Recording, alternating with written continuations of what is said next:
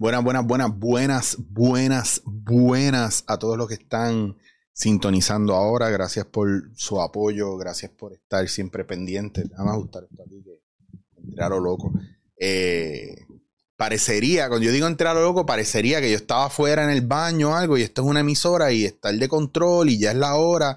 Yo puedo pararle esto y yo puedo volver a grabar y no lo hago, pues soy un jodido vago. Eh,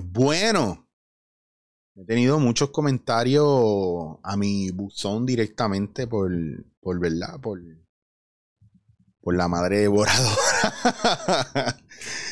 ya me doy cuenta que hay muchas mujeres escuchándome más que hombres. Entonces, está genial y está bonito. No, no han sido comentarios negativos, al contrario, han habido muchas, muchas preguntas, mucho cuestionamiento. Em, tengo amistades muy. Tengo amistades. En, este, en esta etapa de mi vida he hecho amistades muy chulas eh, con mujeres que están en sus caminos, que están trabajando, ¿verdad? Su, haciéndose responsable de sí. Yo creo que el problema es cuando no nos hacemos responsables de nosotros mismos. Eh, que ustedes saben que este año ha sido el énfasis en hacernos responsables de nosotros. ¿Por qué? Porque creo que este año es importante mirar eso, porque los próximos años que vienen la queja no va a servir porque las cosas no se van a poner mejor. Y ustedes tienen que empezar a anclarse a entender que este mundo no es de nosotros, que el mundo no está hecho para nosotros, pero nosotros estamos hechos para este mundo. Entonces tenemos que estar en un proceso de adaptación constante y hacerse responsable es hacerse responsable de uno es, es un paso hacia adelante al proceso evolutivo. Porque si yo me hago responsable de mí, entiendo, ¿verdad? Y estoy muy claro de que lo que yo hago afecta, pero lo que me afecta yo lo trabajo. Y eso me ayuda a evolucionar y adaptarme a lo que está viniendo. Mientras yo no me haga responsable de mí, voy a ser víctima de todos los cambios y los movimientos. Entonces hay mucha gente que, ¿verdad? Va y tira, fuágata, y ya te, suelta ahí un montón de información o un montón de, de señala, ¿verdad? Desde un lugar de, de, de un acuso ¿verdad? Legítimo o no, pero desde un acuso donde te responsabilizan a ti constantemente de una cosa.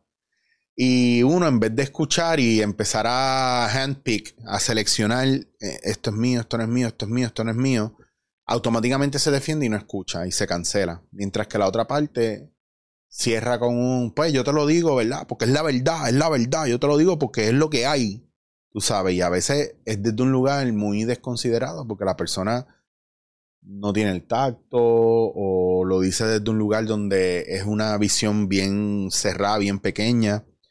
Eh, o simplemente viene desde un lugar donde se quitan responsabilidad para pasarle toda la responsabilidad al otro. Entonces eso, eso es como alimentar la parte narcisista de uno, donde uno es perfecto y tiene la razón en todo y nadie te puede refutar eso.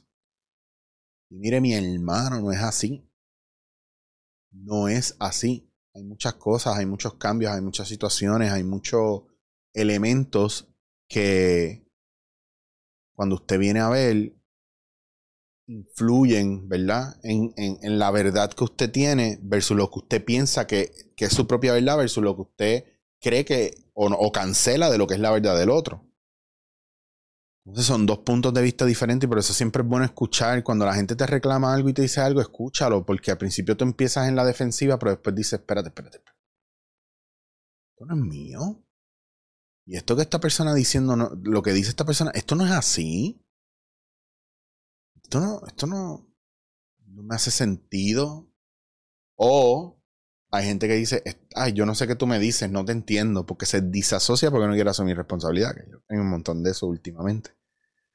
Entonces, pues hermano, no pelees. No pelees. Déjalos ahí en su viaje y si es necesario, aléjate, porque tampoco tú puedes convencer a la gente y a veces uno, uno como que se esfuerza en convencer al otro y como que para quedar bien o, simplemente para no llevarse la, la culpa. Pero ¿verdad? Usted, usted cuando va a comer con sus amistades, por ejemplo en España, especialmente, o, en otros países, no sé, pero a mí me pasa mucho en Barcelona, si vamos a comer, como casi todos los precios de las cosas son bastante estándar, y casi los precios de todos son más o menos lo mismo, como tú vienes a ver, alguien no bebe cerveza, pero pidió un plato, más caro y el otro no, el otro sí bebe cerveza, pero vivió, pidió un plato más barato. Cuando tú vienes a ver, al final a la hora de la cuenta, todo el mundo paga, divide la cuenta entre todos los que están. Y si hay alguien que lo que pidió fue una Coca-Cola, una una ensalada bien barata, pues como que mira, no, tranquilo, nosotros lo absorbemos o da lo que es. Y lo demás, pues nosotros lo dividimos. En Puerto Rico no. En Puerto Rico la gente mira la cuenta y cada uno quiere sacar su parte. Aquí viene la parte cabrona. Todo el mundo quiere sacar solamente lo que consumió. Muy bien. Pero a la hora de pagar el tax en común o la propina, la gente se lo olvida. Ah, que faltan, faltan 30 pesos. ¿Por qué faltan 30 pesos? Ah, porque esto fue tanto, tanto. Ah, yo puse lo mío, yo puse lo mío, yo puse lo mío. Y tú contaste el tax. Tú contaste el impuesto, tú contaste la propina. Ah, diablo, pero qué cojones, qué cojones de qué si cuando vas solo lo tienes que hacer. Pues a eso es a lo que yo me refiero con la verdad. A eso yo me refiero con, con asumir responsabilidad. Porque no es a medias. Y hay veces que no estamos viendo que hay algo adicional ahí. ¿Por qué? Porque nos hacemos los locos o porque simplemente no entendemos y queremos ser los más listos y queremos salir mejor que todo el mundo. Y eso es algo que a la hora de asumir responsabilidad por uno mismo, hay gente que, lo que yo digo, mientras el hombre no entregue la vergüenza y la mujer no entregue la rabia, no nos vamos a poder juntar. Las mujeres por rabia no escuchan y los hombres por vergüenza no escuchan.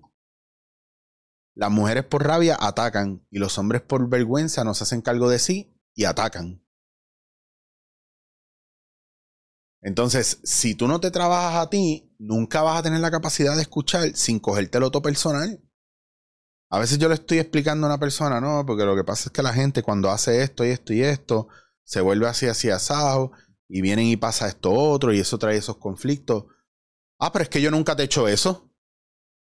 ¿Qué momento yo te dije que tú me hiciste esto?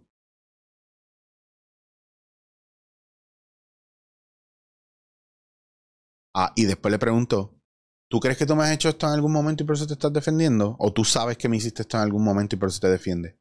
Y al final sí me han hecho algo así. Lo que pasa es que no quieren aceptar la realidad o no quieren aceptar la responsabilidad del acto cometido, ¿me entiendes? Entonces, cuando la gente se pone a la defensiva, es cuando más te acercan a yo lo hice. Cuando más tú te defiendes, cuanto más claro está que tú tienes que haber tenido algo que ver.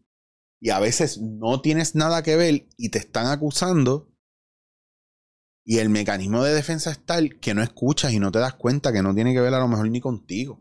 Entonces, por eso todas estas cosas yo las hablo, yo las muevo, yo, yo trato de traerlas a colación, porque cuando estás presente y estás trabajado y empiezas, o te estás trabajando y empiezas a ver la que hay, te das cuenta que ya tú no eres parte de, de ese meollo y de ese caos. De repente tú estás de espectador afuera y cuando te tratan de jalar, tú haces, no, yo no voy para allá. Es que a mí no me toca estar ahí. Y ahora en esta etapa de mi vida me ha pasado, mucha gente me pregunta, ¿por qué tú no estás aquí? ¿Por qué tú no estás acá? ¿Por qué tú no estás allá? porque ese no es mi lugar ya. Ah, que ellos les va cabrón, que están bien, ah, que esta gente está haciendo esto, ah, que esto está cabrón, tú tendrías que estar ahí, pero no estoy.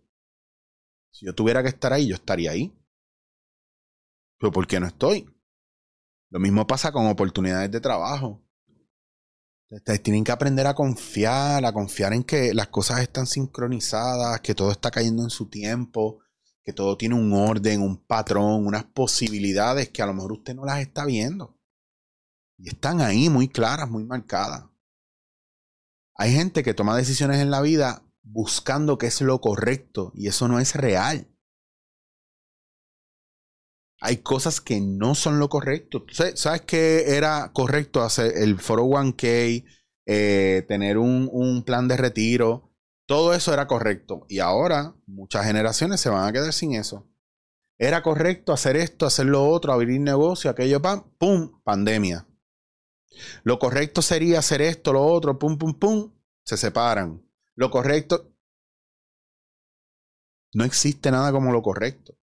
Hasta que usted no termina la carrera, hasta que usted no, no alcanza X o Y meta, usted no va a saber y usted no va a poder mirar para atrás, porque usted no puede recopilar información para establecer un resultado si usted no ha hecho la investigación. Usted puede tener una hipótesis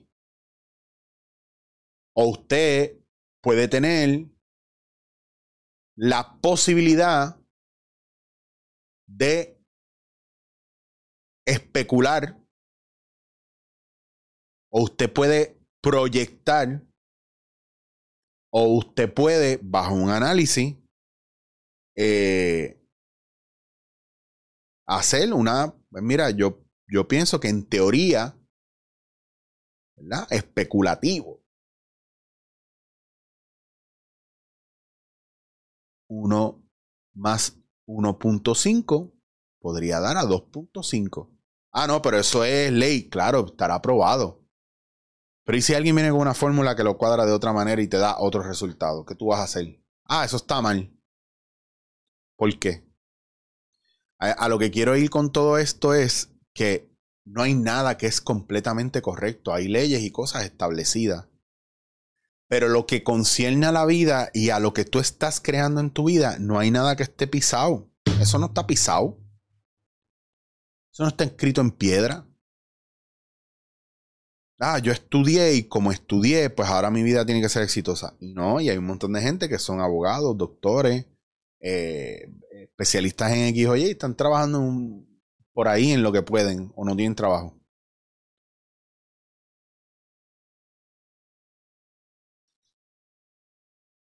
Yo, mi vida es against all odds. O sea, yo soy el caballo en el hipódromo que nadie, nadie apuesta por él. Porque tienes todas las de perder. Y viene un cabrón, apuesta por mí y se hace un fracatán de dinero porque vengo y gano. Pero no soy el favorito. Y para mí en mi vida, yo hago las cosas no de la manera convencional. A lo mejor yo paso más trabajo que mucha gente. O no. Pero nunca me he ceñido a la norma. Y aunque soy muy duro conmigo mismo y soy muy exigente conmigo y con muchas cosas en mi entorno, hay momentos donde he sufrido y hay momentos donde me la he pasado cabrón y ha funcionado. Pero ahora mismo, si usted me pregunta si yo puedo definir mi, mi vida en una, dos palabras o en una frase, yo diría un milagro, un fucking milagro. Entonces, ¿cómo empezó a pasar eso? Cuando empecé a confiar, cuando empecé a confiar en mí, en mi visión, eh, cuando empecé a no esperar a que aprobaran mis ideas, cuando, cuando me decían, chico, tú eres loco, ¿cómo tú vas a hacer eso? Tú estás cómodo ahí. Ahí está la frase. Tú estás cómodo ahí. Me voy. ¡Págata! No sé estar cómodo. Porque estar cómodo para mí representa estancamiento. Yo necesito moverme. Oye, no es que es lo mismo para ti. Yo no digo que es lo mismo para ti. Yo te digo que en mi vida, yo que estoy en procesos evolutivos constantemente y quiero seguir creciendo, para mí es muy importante el movimiento. Muy importante. Muy importante. Por eso en este popurrí de ideas, ¿verdad? Que estamos hablando que no hay una línea específica. Eh, tengo que dejarles saber que es bien importante que dentro del proceso de hacerse responsable, usted coja la vida por la rienda. Por un lado maneje y por otro lado se deje ir. O sea, es un te doy y confío y tiro, confío y tiro. Usted marca la velocidad porque usted tiene que ir a su paso.